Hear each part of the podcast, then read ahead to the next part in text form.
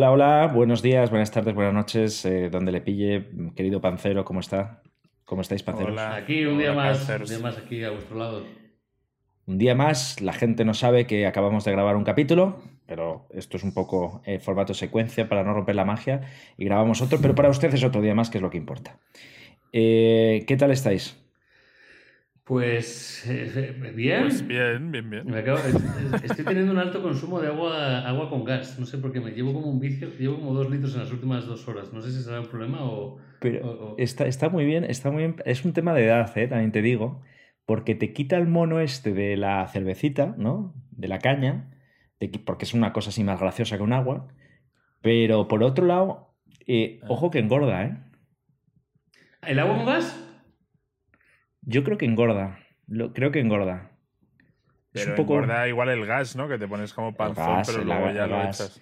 Ah, Pero algo te queda hincha, ahí, ¿eh? ¿no? Te hincha. Te hincha, pero te hincha, pero no te deshincha después de pedorreo, no. Se te queda un poquito, ¿eh? ¿Sabes lo, que, lo peor de todo? Es que yo siempre pensé que el agua con gas era como una cosa eh, relativa mala, o sea, que lo odiaba. Yo no entendía el por qué la gente tomaba agua con gas.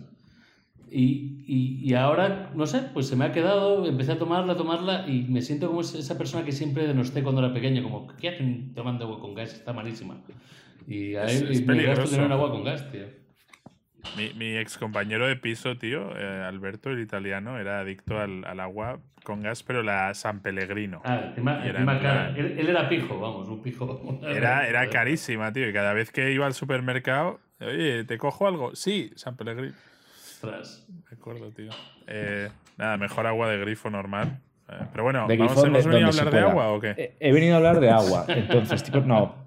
Ahora que se nos han, hoy se han ido ya el 97.3 de los oyentes, ya podemos hablar de lo que nos toca, que Exacto. es de política, economía. ¡Wow! ¡Qué temazo! No, no, no se vayan So- aún, no se vayan aún, por solo favor. Para, solo para los fieles que han aguantado la chapa. Solo para los fieles. Eh, muy interesante. Entonces, por- eh, economía divertida, política divertida, o sea, 20 minutos, 25 minutos vais a aprender algo, os lo prometo, os lo garantizo, y si no, por favor, eh, una queja en iVoox. Algo que, creo yo que no, no sabríais, o si lo sabíais, pues por lo menos nos lo pasamos bien y lo hablamos todos. Eh, estoy terminando un libro que se llama, es un libro, a ver, no, no es, es un libro pues, que es conocido, que se llama ¿Por qué fracasan los países? Why Nations Fail, eh, como quieras, son dos, dos profesores en economía, en fin, que se hicieron bastante famosos con este libro. Y pues como dice el título, ¿por qué fracasan los países y los orígenes de la prosperidad y la pobreza? Eh, ojo, yo añadiría aquí, después de haberlo leído, de la prosperidad y la pobreza económica. Porque aquí De calidad de vida no se habla, ¿eh? De calidad de vida no se habla. Se habla de los países que tienen una buena renta per cápita, un buen PIB, prosperidad eh, económica, prosperidad para emprender un negocio, por supuesto, pero calidad de vida que no correlaciona al 100% con eso. Estamos de acuerdo, ¿no? En esa premisa. Vale. Bien. eh, el libro arranca de la siguiente forma. No voy a dar un- voy a- eh, tres ideas, eh, tres ideas, un resumen de tres ideas que os iré tocando.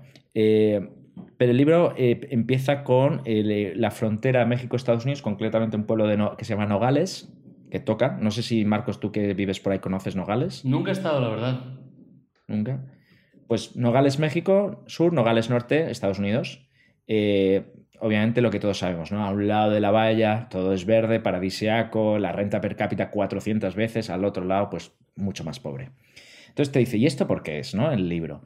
Y uno empezaría, bueno, X factores, ¿no? Pero lógicamente uno es Estados Unidos, ¿vale? Vale, pero es que les separa una valla. Ya, ya, pero es Estados Unidos. Eh, y, y- y otro puede decir, no, pero es que el otro es México y tal, y son instituciones diferentes, no, pero es que, eh, en fin, es un buen contraste para empezar. Porque ahora os lanzo yo una pregunta. ¿Vosotros por qué creéis, y, y conecto ahora con Nogales de vuelta, ¿eh? ¿por qué creéis que a un país le puede ir bien económicamente, Re- Reino Unido, Australia, y a otros no, eh, países de, eh, eh, subsaharianos, ¿no? del, del sur Sahara? ¿Y esos países por qué viven la pobreza? Porque algunos países latinoamericanos viven en, la pobreza. ¿Cuál creéis que son los dos, tres ingredientes, vosotros, desconociendo este libro, desconociendo el tema, que diríais más importantes? Yo desconozco el tema, pero tengo una teoría que llevo defendiendo muchísimo. Bueno, es que la estudié cuando estaba en la escuela en economía, en historia económica, cuando estaba, estudiaba en la universidad, que siempre saco ese factor, siempre, y no, no yéndome tanto a, Latinoamérica, que también lo puede entrar en la, teoría que voy a compartir, pero a Europa, ¿no? Y la base número uno eh, es por un tema cultural. Eh, y cultural en forma de cómo las personas enfrentamos la vida, el día a día, el trabajo, etc. Va, va muy relacionado, y lo que se hablaba aquí en Historia Económica, a la religión que profesaban. ¿no? Eh, en Europa específicamente, a, ver si, a, ver si es cierto, a ver si esta, es esta teoría o no, pero esta es una. en Europa específicamente lo que ocurría mucho es que el, cuando hay la división entre catolicismo y protestantismo, ¿no? cuando entra Lutero, allá por 1500. Porque cuando llega Lutero, que son todo, Alemania, Inglaterra, Suecia, Noruega, Holanda, que son todos países protestantes, se indica que en ese movimiento religioso se empieza a decir que para llegar a Dios, la forma de llegar a Dios es a través de tu trabajo. Y cuanto más trabajes, más cerca estarás de Dios. Entonces hay un cambio de chip emocional cultural sobre cómo se alcanza a Dios. Y esos son 500 años de historia con esa creencia, que es que, el protestantismo, eh, gran parte basa en eso, ¿no? la creencia de trabajando llegarás a Dios. Y el catolicismo, no, el catolicismo define que siendo una buena persona, que si haces cosas mal, Dios te perdonará, y entonces ahí entra todo lo que es el sur de Europa, que es Portugal, España, Italia y Latinoamérica, viene con esa carga cultural, y eso defendía la historia económica. Sí, yo, yo estoy muy de acuerdo. O sea, creo que hay un componente enorme a nivel educación y a nivel creencias de una sociedad. Y luego también otra parte muy importante que es la organización de dicha sociedad. Es decir, el, los líderes políticos que tienen y, y, cómo se organiza el país, ¿no? Que a veces dices, bueno, es que un político es el reflejo de una sociedad. Bueno, yo quiero creer que no, ¿no? Que, porque viendo el nivel que hay. Pero eh, creo que hace falta organización, porque no solo se trata de trabajo duro, ¿no? O sea, muchas veces, de hecho, la gente que, menos gana son los que más trabajan a nivel de dureza del trabajo, ¿no? De, estar ocho horas, pues eso, los que estaban en la mina, jodidos, ¿no? Para, para cuatro mierdas que les daban. Pero eh, la organización del país, ¿no? Tener unas metas por las que trabajar, tener esos fines por los que eh, queremos sacar esto adelante, ¿no? Y queremos crecer. Entonces, Creo que es una combinación de las dos, ¿no? Porque se habla mucho de. La organización, sí.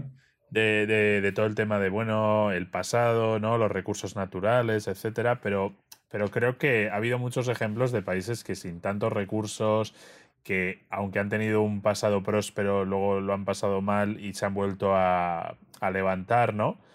Pues, no sé si piensas Japón o Japón es uno, claro, sí. Después de la Segunda Guerra Mundial están reventados y ahora vuelven a, petar, ¿no? Y luego está el caso más, más potente, ¿no? De los últimos 50 años, que es Singapur, que hace 50 años era una aldea de pescadores y ahora creo que es la quinta economía más grande del mundo ya. A través de trabajo, de una muy buena organización, también es muy duro el país, ¿no? Con las, las leyes, mucha prohibición, pero luego mucha parte pues de mm. economía liberal abierta mucho a, al comercio internacional, etcétera, y básicamente han sabido leer la jugada, que era lo que necesitaba ahora mismo el país, y lo, y lo han ejecutado, ¿no? Entonces, para mí, por eso el liderazgo puede que sea de los puntos más, más importantes, por así decirlo, ¿no? Bien, bien. Eh, hay otra gente, eso lo comenta mucho el libro, o sea, educación, religión, los factores que habéis dicho, liderazgo. Eh, habéis tocado pinceladas que van un poco por ahí, pero la gran mayoría de vuestras pinceladas han ido fuera del lienzo, no son factores críticos. Hay gente que habla del clima, hombre, lógicamente, el Sáhara, cómo voy a cultivar aquí algo que vaya a poder salir adelante, etc. Eh, pero hay un montón de ejemplos que siendo de raíces católicas, de siendo de climas hostiles, de climas con enfermedades, eh, de cosas así que les ha ido bien y viceversa, ¿no? Como economías prósperas. Eh, Pep lo ha tocado un poco. Realmente la tesis del libro se fundamenta, y, no quiero ponerme pesado, en dos polos, ¿vale? Em, en lo que son estructuras inclusivas y extractivas, ¿vale? Inclusivas y extractivas. ¿Qué es una estructura extractiva? Una estructura extractiva es una monarquía absolutista un, régimen dictatorial donde el poder está concentrado en uno o unos pocos. ¿Vale? Que es una estructura inclusiva, lo contrario, un poder plural, hay mucha gente que decide, eh, la, economía, la, riqueza está distribuida, el poder de decisión está distribuido, hay contrapesos, ¿no? Eh, está el poder judicial, el ejecutivo, existen contrapesos. Entonces, los dos polos, imaginaos, el rey absoluto y la dictadura más abierta de todas, ¿no? Entonces te dice, básicamente, Em, que, los países han oscilado entre ese tipo de cosas. ¿Cómo? Pues a lo largo de conjunciones que llaman, eh, o, digamos, eh, eventos claves pues por ejemplo la peste negra, eh, o puede ser el descubrimiento de América, o puede ser eh, algún tipo de, guerra muy particular, o unos intereses de los mercados. Es decir, ha habido eventos claves ¿no? donde un país se ha movido más en una dirección o en otra. ¿Vale? Entonces, por ejemplo, te dice, eh, los países eh, realmente que están en, modelos inclusivos, en organizaciones inclusivas, y cuando digo inclusivas, tiene dos prismas, el político y el económico. El económico es, de nuevo, que la riqueza esté en muchas manos.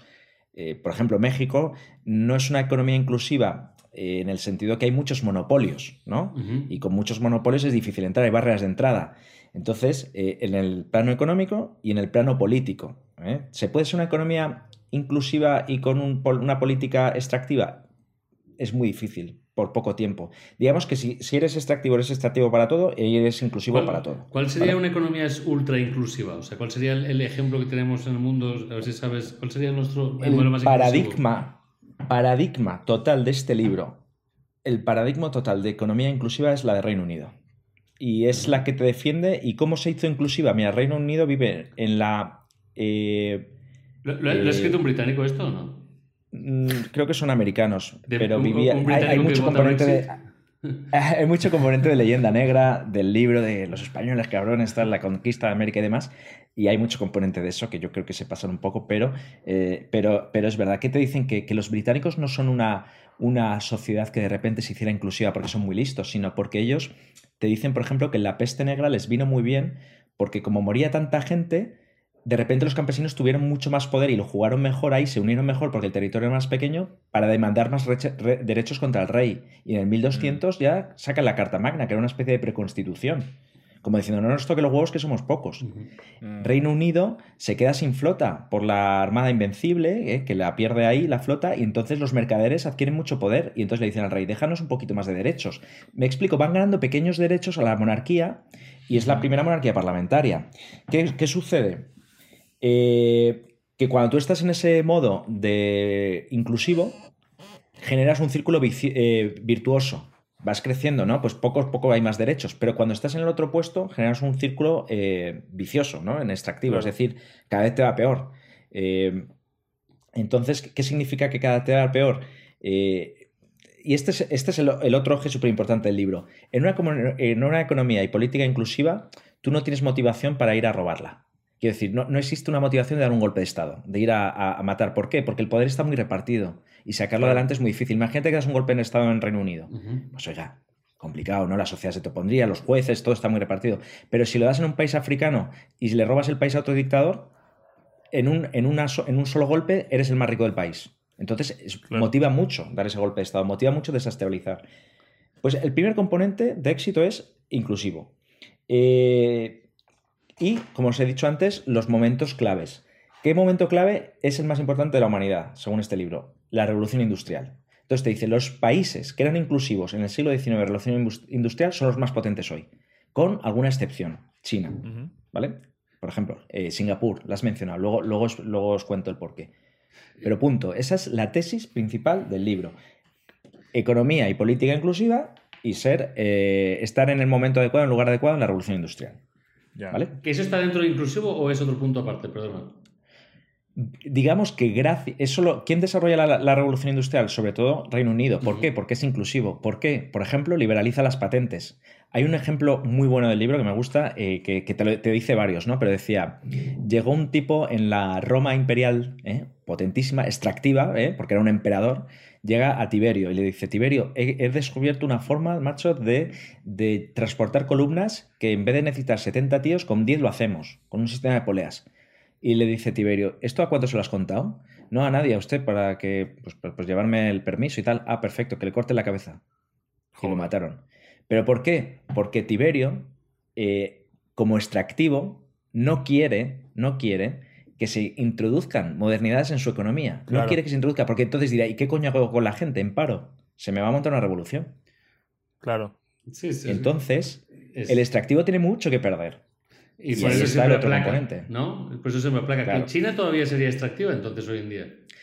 Sí, y ahí te dicen que la URSS o China, en su, la URSS en su pasado y China, eh, tienen la vida contada. La URSS la tuvo y China la tiene contada, según la tesis del libro, porque dice que una economía extractiva tú puedes sacar pasta de un periodo determinado de años, pero no siempre. ¿Por qué? Porque la URSS lo que hicieron es mover gente del campo a las fábricas a, fuerza, ¿no? Y lógicamente eso dio pasta hasta que reventó el sistema. Porque tú a, base de fuerza y a base de imponer no puedes conseguir generar incentivos, otra palabra que repite mucho el libro, los incentivos adecuados. Entonces, ¿quieres una economía próspera? Inclusivo, con incentivos para la gente. Y ya está. Suena fácil. esto es interesante, pero eh, aquí hay una cosa que, o sea, yo creo que cuando decíamos lo del liderazgo, ¿no? que es una causa importante, para que haya buenos líderes los tiene que poner ahí el pueblo. ¿no? ¿Y, ¿Y, qué ha pasado? Pues en todos estos países europeos, que al final la historia de Europa está bañada en sangre, masacres y revoluciones muy violentas. ¿no? La Revolución Francesa, todas las guerras civiles que hemos tenido, que eso ha sido la manera que ha tenido cada país de decir, oye, vamos a tener más derechos, ¿no? Los ciudadanos, etcétera. La gente estaba dispuesta a dar su vida, estaba dispuesta a darlo todo, a salir a protestar para, para obtener esos derechos, ¿no? Pero ¿qué está pasando ahora? Que es donde yo veo que volvemos igual un poco a ese modelo más de los, de los monopolios. Es el culto al ego, ¿no? Es decir, nuestra generación y en general en Occidente todo va del ego, ¿no? De, oye, vive la vida al máximo, viaja, hazte fotos, come, etcétera. Entonces, claro, tú, aunque te van quitando derechos, te van cada vez subiendo más los impuestos, quitando por aquí, quitando por allá, dices, bueno, yo no me voy a ir a manifestar porque prefiero mm, ver una peli en Netflix, ¿sabes? O yo no me voy a ir a, ahí a, gritar al Parlamento para que me den un porrazo, prefiero irme a hacer una barbacoa, ¿no? Entonces... Totalmente. Eh, es como que estamos perdiendo, pero porque ya, o sea, por ejemplo, en España, no voy a hablar mucho de política, pero hay unas tropelías de corrupción, de todo tipo de cosas, y, y nadie va ahí a poner el grito en el cielo. Y eso muchas veces decimos, si esto pasa en Francia, queman el Parlamento, ¿sabes? Mm, mm. Eh, y en Francia todavía tienen ese gen un poco más eh, revolucionario, de, la Revolución Francesa, sí. Exacto, ¿no? Y, en España ya es como, ya hemos llegado a ese punto de, ah, me da igual todo, yo quiero disfrutar de la vida, que, que es triste porque dices, wow, pueden hacer de todo, ¿no? Entonces, cuando decías lo de China, me pasaba también un poco eso, ¿no? Que, que, en China es quizá más represivo, ¿no? Tiene a la gente tan controlada eh, con el tema de la identidad online, el tema de eh, la, puntuación social, está todas las cámaras de seguridad por todas partes, que mira lo que ha pasado en Hong Kong. Aún la gente eh, manifestándose durante meses y meses, uno de cada siete habitantes en la calle manifestándose, etcétera al final han conseguido reprimirlo. Entonces, pero ¿sabes ¿Sabes lo que dice también el libro que me parece muy interesante? Que, lo dice con la Revolución Francesa, lo dice que tal, que una revuelta no vale de mucho si no hay ya una especie de dinámica, ya ha roto ese círculo eh, vicioso y hay, una y hay un mínimo de, de, instituciones inclusivas, ¿no? Ejemplo de esto. Cuando los negros, año 1950, se manifiestan en Alabama porque no pueden subir a un autobús con blancos, eh, no, la revolución se acompaña de dos cosas. Una, de los negros manifestándose y segundo, de que ya había un poder federal, el norte de Estados Unidos, diciendo, oiga, esto no hay eh, forma de seguir aguantándolo. Pero se juntaron las dos cosas. Si hubiera ido una sola, no hubiera habido esa evolución. Claro, bueno, siempre empieza una sola, ¿no? Y al final lleva tiempo, ¿no? Hasta que coge esa atracción. Tiene que ir un poquito gradual, ¿no? Los países, eso también no, no hay milagros, cambian de forma gradual pero claro, en ese momento, y aquí viene otro punto, justo el otro día estaba hablando, porque ahí tienes una revolución, eh, eh, o sea, ¿se considera revolución en España lo que, se, lo que ocurrió en 2011 con el movimiento 11M?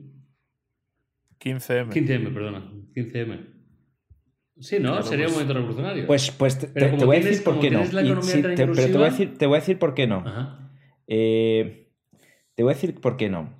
Y, me, y me parece un concepto ultra interesante que lo he aprendido también y está muy de moda ahora con todos los vídeos de youtubers y política y demás, que es la ley de hierro de la oligarquía. ¿Qué quiere decir esto? Un movimiento revolucionario tiene que ser plural, es decir, que haya un poco de todo, que haya gente con élites, no solo élites interesadas con, la economía, sino también eh, clases burguesas que quieran mejorar su estado, clases medias, eh, clases bajas, tiene que ser plural. Cuando un movimiento no es plural, y el 15M yo creo que no fue tan plural como a veces la primavera árabe, sucede la ley de hierro de la oligarquía. ¿Qué es la ley de hierro de la oligarquía? Sustituyes un rey blanco con un rey negro. Cambio de cromos. La ley de hierro de la oligarquía es lo que te dice es que el tipo que llega al poder de un lugar extractivo y de forma no plural, te puede prometer el oro y el moro, pero al final se comprará el chalet de Galapagar. Volverá a pecar de lo mismo del que sustituye. Siempre, siempre y siempre ha pasado la historia y pasará. Ley de hierro de la oligarquía. El que se cambia repite los mismos errores y a veces del pasado. ¿Dónde se vio esto y dónde se acuñó este término? Sobre todo en el, poscolonialismo europeo en África. ¿Por qué? Se van los europeos y entra el, el negro, perdón, la expresión tribal, y vuelve a ser peor que los colonialistas, a extraer, a extraer, a extraer y a matar a la economía. Oiga, usted nos había prometido igualdad. ¿Qué coño igualdad? Yo quiero ser el rico del barrio. Eso fue Podemos. Entonces el 15M no fue revolucionario por eso, no fue plural y cumplió con la, ley de hierro de la oligarquía. No cambió nada. No, es muy buen punto, wow, porque es justo eso lo que pasa en estos países africanos, ¿no? Que está igual dominado pues por un dictador súper corrupto y cuando hay una revolución es lo que dices, llega otro y dice, pues ahora soy yo el dictador. Porque son, es otro grupo militar, no hay, no hay pluralidad, es más de lo mismo. Exacto. Sí, sí, y España ha sido justo, justo eso, ¿no? Eh, porque en España lo hacen muy bien jugar a la división de la sociedad, ¿no? De, desde la guerra civil, oye, o eres de izquierda o de derecha, ¿no? Y entonces la gente, hay una manifestación, oye, ¿esto por qué es? Por los impuestos. Ya, pero ¿es de izquierda o de derecha? Porque yo solo voy a la de mi color, ¿sabes? Y, si no, eh, no voy. Y, es eso, divide, te impera, ¿no? De toda la vida. Divide y vencerás. Um, queda, otro, un tercer punto, ¿no? Todavía que nos cuentes. Sí, otro, otro, concepto muy rápido. Entonces, os he dicho el primer ingrediente inclusivo y, extractivo. Hay que ser inclusivos si queremos economía y prosperidad.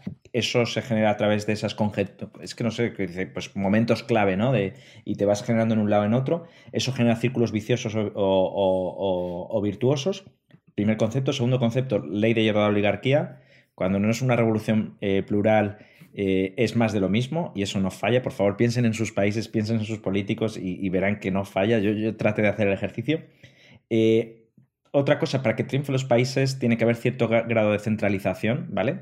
Tercer concepto, es decir, Somalia es un estado fallido porque por muy inclusivo que pueda llegar a ser, como hay 500 tribus, es que no es ni un país, no hay centralización, entonces no puedes controlar tu territorio, no puedes generar un estado de derecho, no puedes controlar por ley y orden. Entonces, sin centralización, por muy inclusivo que seas, imagínate que creas un país y dices, haced lo que queráis, lo que os haga los cojones, eh, libertad. Pues no funciona, no hay ley y orden, no hay centralización. ¿Vale? Y el cuarto, había hecho tres, pero he metido este comodín. A mí el cuarto, y con este quiero cerrar, que es que este me parece también un poco, ya no lo traigo a la economía y a la política, sino al ser humano también, ¿eh? a nosotros, que se llama la creatividad destructiva.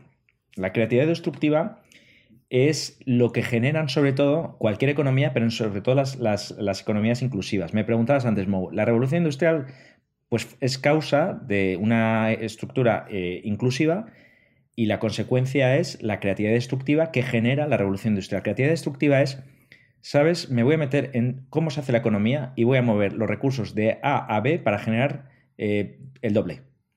Eh, ejemplo, el textil, ¿no? La revolución textil con la maquinaria. Ejemplo, en la recogida de algodón con la maquinaria, el tema de agricultura, pero me da igual, la computación ahora, cualquier cosa. ¿Qué genera y ha generado eso siempre? Resistencia de quien controla la economía, en ese punto. Resistencia de quien controla el recurso, porque pasas de una mano a otra. Eh, los lobbies, los monopolios, y en el, es que en el pasado, esto es que la historia de verdad está escrita y se repite. En el siglo XIX, cuando introducían estas mejoras, al que, que puso el telar automático, pues lo que hicieron, según entró, un grupo que se llama, creo, Letis, cogieron y reventaron todos los telares de, Manchester, automáticos, como que nos van a quitar el trabajo. Claro. Entonces, no existe un país, ya os he dado las ecuaciones, que no, pueda, que no prospere sin la creatividad destructiva. Y la creatividad destructiva hay que abrazarla y hay que adaptarse. Y ahora vivimos una época de creatividad destructiva total a cualquier nivel, a nivel país, a nivel tecnología y a nivel individuo. Y este me parece un concepto muy chulo para compartiros como reflexiones finales. Pero, pero ¿y, la, revolución digital que estábamos viviendo? ¿Hasta dónde, ¿Hacia dónde? Hacia, o sea, ¿No sería nuestra nueva revolución industrial? ¿No sería que va a reposicionar los países de otra manera, a poner a otros modelos? Va, o sea, que se están ocurriendo cosas buenas también a la vez. Sí, ¿Y crees que las tasas de desempleo que estamos viendo no significa que esta revolución digital está mejorando nuestra productividad capitalista? 100%. ¿Hacemos más? 100%. ¿Producimos más? 100%. ¿Las cosas son menos costosas? 100%. ¿Quién pierde? Eh, por ejemplo, industria publicitaria, ¿no? La conocemos. ¿Quién pierde? Las élites de la televisión. No les gusta. Entonces siempre va a haber un perdedor y siempre va a haber una resistencia. Eso sí, un país muy extractivo va a tener más resistencias. Esto es como lo que os contaba de Tiberio. Claro. Eh, claro, en un país inclusivo va a tener menos resistencias y va a estar más abierto al cambio y va a generar más riqueza y se va a convertir líder a lo mejor. Suena muy bonito, pero claro, Claro. en el camino mueren muchos. Claro, porque el tema al final, que cuando llega a este cambio, esta creatividad destructiva, es, es algo positivo, porque si, si, si algo llega y tiene ese, ese potencial de cambiar las cosas, le tiene que gustar a la gente, tiene que generar un valor, tiene que ser mejor a lo que ya teníamos. O sea, si no, seguiríamos yendo a caballo y no, y no en coche, ¿no? Eh, no habríamos inventado ciertas cosas. Entonces, si es algo positivo y que la gente quiere, pues claro, no, no puedes, ¿no? Al final luchar con ello. Um, y, y, decías al principio el tema, ¿no? Que, que esto va un poco de, de, que cuáles son los mejores países, ¿no? O los países más... Más eh, prósperos, más prósperos, así más se llama el libro, pero yo entiendo prosperidad en un término económico, porque claro. aquí te marca Australia, aquí te marca Estados Unidos, aquí te marca Reino Unido, claro. Eh, los anglosajones, te marca norte de Europa, porque cumplen con todas estas premisas que os he dicho, la verdad. Claro, claro.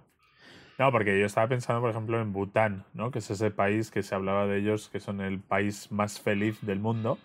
Y obviamente no, no miran el PIB para ver esto, ¿no? Miran otros indicadores como simplemente el bienestar de la sociedad, que no haya pobreza, que haya alta longevidad, salud, etcétera. Y ese es un país muy. Están todavía muy anclados en lo tradicional, pero, pero es más el estilo de vida y es prosperidad vista desde el punto de vista felicidad, no simplemente Económico. cuánto dinero hay en, en Totalmente. Yo es una de las críticas que tengo a este libro, ¿no? Que me parece un título engañoso, la verdad. Ah. Entonces, eh, porque desde luego eh, todos tenemos ejemplos, Estados Unidos es muy bonito, muy chulo, muy guay, es, eh, vamos, la, la California, pero a nivel calidad de vida entendida desde un punto de vista latino, discrepo, ¿no? A nivel de valores familia, culturales, discrepo. Hombre, eh, a nivel que... gastronomía, discrepo. Entonces, vale, bien, eh, prosperidad, perfecto. Si eres dentista de, de, Miami, pues, pues sí, vas a ser próspero, pero como te toque una papeleta mala. No, no, vete a San Francisco, ¿no? Que estás entre, entre apartamentos de 10 mil dólares al mes y cuando bajas a la calle hay 40 mendigos eh, chutándose heroína y cagando en la calle, literalmente, sí. ¿no? Y muriéndose en las calles. Entonces, sí, es una prosperidad bastante relativa.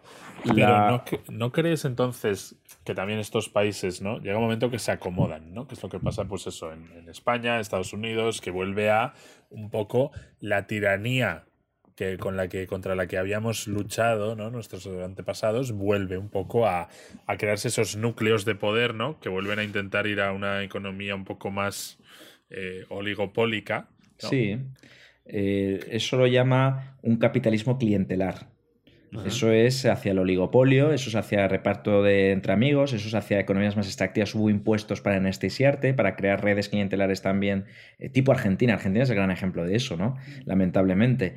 Eh, pues sí, ese es el peligro. ¿Y qué, qué, qué, sucede? Que se generan unas élites, que el poder se reduce en menos manos, vamos hacia lo extractivo de nuevo, si es que no falla, y eso eh, pone que resistencias a esa creatividad destructiva. Entonces, en el momento en que uno diga, oiga, que yo voy a traigo genética, no, no, eso no lo traiga aquí, que yo tengo muy bien controlado el, el, chiringuito de la sanidad.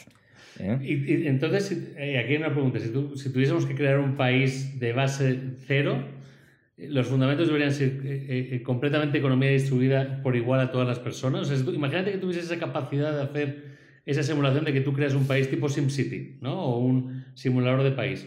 ¿Qué cosas deberían, podríamos implementar desde el día uno para esa sociedad? Pues es una buena eh, cuestión. Si confiáis en que Australia o Estados Unidos son buenos países, se generaron un poco por el azar de la poca población que tenían aborigen y porque tocó eh, versus lo que fue la conquista española, tocó al que llegó ahí, a James Cook en, en eh, eh, Smith, perdón, en, en, Estados Unidos y Cook en, en, Inglaterra, que eran todos presos, tocó guisarse a ellos la, el, el, el, tema, cocinárselo, guisárselo, es decir, claro. eh, ellos cura, no había nadie que forzara a que trabajara por ti. Entonces ahí se genera un poco eso, eso que creo, distribución de la riqueza y del poder. Eso sí, siempre con un grado de centralización, porque si no se vuelve en una anarquía. Eh, pero vamos, si creéis que ese es un, el modelo, desde luego sería un modelo de distribución al máximo de poder, de contrapesos al poder y de una pluralidad brutal y abiertos al cambio. Todo ello sumado con el componente que Pep lo ha tocado al principio de la educación. Ese sería el cóctel, yo creo, de un país perfecto, ¿no? Eh, cuidando también a los más desfavorecidos, ¿no? Eh, que eso es más europeo, creo yo. Sí, qué bueno, tío. Y, dentro de esto, yo creo que también esa última pincelada de iría igual dentro de la rama de educación, que es tener una meta como nación o como sociedad, ¿no? Y, una visión. Y es eso, estos países nuevos, ¿no? El nuevo mundo, voy a colonizarlo, voy a tal, o estos pioneros, ¿no? Que se iban a Canadá, venga, voy a buscarme la vida, crear prosperidad para mi familia, pero ahora ya nos estamos quedando aplatanados, ¿no? Como sociedad. Y cuando pongan la renta básica universal, etcétera, ya dices, bueno, ¿y para Estamos anestesiados, sí. Los colonos. Australia no, no, tenía anestesia en esa época. Año 1800 y pico tenías que salir adelante. A mí me encanta, pensando en eso, ¿sabes? Me encantaba que, y justo venía con esta anestesia, en los años 60, eh, cuando había el movimiento hippie y buscaban nuevas formas de vivir, todas estas comunidades que se crearon tipo cristiania en, en Dinamarca, que viven como con sus propias reglas en Estados Unidos también se crearon algunas unidades, eh, pero ese ímpetu por intentar hacer comunidades diferentes terminaron, ¿no? O sea, como que ahí se han quedado los viejos hippies y ya nadie trajo nuevos intentos, ni nuevos intentos de, de, de gobernabilidad, ni nuevos tipos de administración, ¿sabes? O sea... Es difícil, ¿eh? Porque como que lo piensas y dices, es que todo el mundo le pertenece a alguien. Es decir, hay muy pocas micronaciones, ¿no? Lo que decías, la de Cristianía, el Principado de Sealand, que es una, que es una plataforma petrolífera que ocupa un tío, pero hay muy pocos micropaíses que alguien dice, oye, este territorio es mío y me hago mi propio país. Entonces al final en, los otros países donde tú creas tu comunidad te van a decir, oye, no, es que aquí las reglas son esto. Y si tú quieres crear tu comuna hippie donde hay poligamia y tal y cual, es que esto la, ley del estado de Wisconsin no te lo permite. Así que vete a otro lado, socio hippie, ¿sabes? Entonces, eh, creo que como que hay pocos sitios para experimentar con eso, ¿sabes? Porque molaría mucho, yo pensaba, imagínate si tú coges ahora un, territorio y, dejas que se pueda hacer todo el avance tecnológico posible en esa zona, ¿no? Y venga, ponemos coches autónomos, ponemos hombres mono de laboratorio, de estos que decíamos en el otro capítulo. Y, es como a ver qué pasa, ¿no? Y podrían avanzar mucho más rápido en muchas cosas. Claro, hacer pilotos, o sea, o sea terrenos, ¿no? este terreno vamos a experimentar con este tipo de sociedad, este terreno vamos a experimentar con este tipo de sociedad y crear como pilotos sobre la forma de que tiene que distribuirse la, políticamente el poder, las economías. Es muy utópico, pero sería muy interesante que pudiésemos jugar a esos pilotos, ¿no? Sí, teorías de la simulación, ¿no? Que hablábamos también hace varios capítulos, simularlo. Aquí todos se persiguen eh, unos a otros en el metro, ¿no? Esta es la regla pues quizás estas, estas cuestiones no, no, no, nos tocarán, pero a lo mejor son las típicas cuestiones que suceden en 200 años en las primeras colonizaciones en la Luna o en Marte. Sí, seguro que sí. Exacto. Marte va a ser eso, o sea Marte yo tengo clarísimo que se acabará independizando y dirán, no, no, aquí nos hacemos nuestro propio experimento, ¿sabes? O, se crea una especie de Wild West, o sea, de como de, del oeste, como en la, época de los de Estados Unidos cuando empezaron a, nacer las naciones allí, y es un auténtico ataques unos a otros por el poder, y repetimos la historia. Al principio, sí, seguro que al principio es así, pero luego... Sí, luego también, aparte de eso, es eh, una cosa muy importante, y perdonar, en esas contingencias que os decían, es un buen líder, ¿no? Que también lo habéis tocado al mm. principio y es tener esa suerte. Hay un ejemplo que ponen también dentro de África como el país más rico dentro de África, creo que por encima de Sudáfrica, en renta per cápita, que es Botswana. Botswana eh, tuvo mucha suerte de tener tres, cuatro buenos líderes tribales en el momento de la descolonización en 1950-60 y previo a eso también y aparte de ser un país que no tenía ningún interés para los ingleses. Tuvo esas suertes, pero sobre todo la del líder, y oye, gracias a eso hoy en día es la economía más inclusiva por encima de Sudáfrica. No ha habido ningún tipo de apartheid, por ejemplo, eh, de, de, toda África. Súper interesante la historia de Botswana. Qué bueno. Wow, ese, ese dato me lo llevo para estudiarlo. Y sí. Y lo que hablábamos de, de, Marte, que decíais, es que me ha recordado que os he dicho que veáis esta serie, The Expanse, ¿no? Sí. Y, ahí justo, eh, eh, los, los, que están en Marte, eh, es una serie del espacio, que Marte, la Tierra, etcétera, y los que viven en Marte la meta de la gente que vive en Marte es terraformar Marte para que sea como la Tierra, ¿no? Y que tenga pues agua, que tenga atmósfera, etcétera. Entonces, toda la sociedad marciana, por así decirlo, trabajan a, full, ¿sabes? Están súper motivados, súper eh, inteligentes, todos preparados, pues porque como sociedad tienen esa meta común. Y en la Tierra, que es una serie que pasa en 200 años, pues es al revés. La gente está ya con su renta básica universal, drogándose y sin hacer nada, porque no tienen esa finalidad, ¿no? No tienen esa meta. Pues pero, ahí, tienes que, ahí tienes que ver, claro, Marte era extractivo inclusivo, es decir, estás forzado ahí a currar y hay un todo, terrateniente o, o, de verdad tiene sentido. Cuando fueron los estadounidenses lo apuntaba Smith y compañía, la clave fue que los indios no querían cooperar con ellos. Los indios eran agresivos, había pocos además. Entonces, en, el cuarto viaje se dieron cuenta, aquí lo que tenemos que traer no son soldados, son granjeros que empiezan a cultivar esto, porque si no nos morimos de hambre. Y empezaron a dar tierras a la gente y de, oye, es que es tu tierra, tú te lo guisas y tú te lo comes. Entonces eso se volvió una sociedad tan pluralista y tan inclusiva que 100 años después estaba reclamando su independencia de, de Inglaterra. Entonces, puede pasarte eso también. Claro. Pues señores, eso, esto es el, libro, yo lo recomiendo de verdad, eh, es interesante, pese a tener muchas pinceladas de leyenda negra que, no me gustan, eh, súper, súper interesante. Y es verdad que piensas en los países y no es el clima, no es tal, cuando hablaba de los de Nogales del norte del sur, pues te das cuenta de que llevamos esas inercias que, que, bueno, pues, pues están o no están. el mensaje positivo es que incluso para la economía más extractiva del mundo, el peor, peor país en ese sentido en cuanto a prosperidad económica, se puede romper el círculo. Vicioso, ha habido ejemplos. Eh, y viceversa, ¿no? Que lo apunta también Pepe en su eh, crisis existencial, el país más inclusivo pues puede ir acomodándose y haciéndose extractivo. Así que bueno, pues yo creo que el punto medio está bien, ¿no? Y que nosotros como seres humanos pues, pues abracemos esto, seamos inclusivos, eh, seamos googlis y que abracemos la, vida y abracemos también la creación de la creatividad destructiva. Qué concepto, ¿eh? Me encanta esa frase, creatividad destructiva. Tenemos que ser todos un poquito más creativos y destructivos, cada uno un poquito más. Hace, ahora cada uno en casa hacemos un dibujo y lo rompemos. ¡Ah! bueno, eh, cerramos. Un abrazo a todos. Nos vemos en la próxima. Adiós. Hasta luego.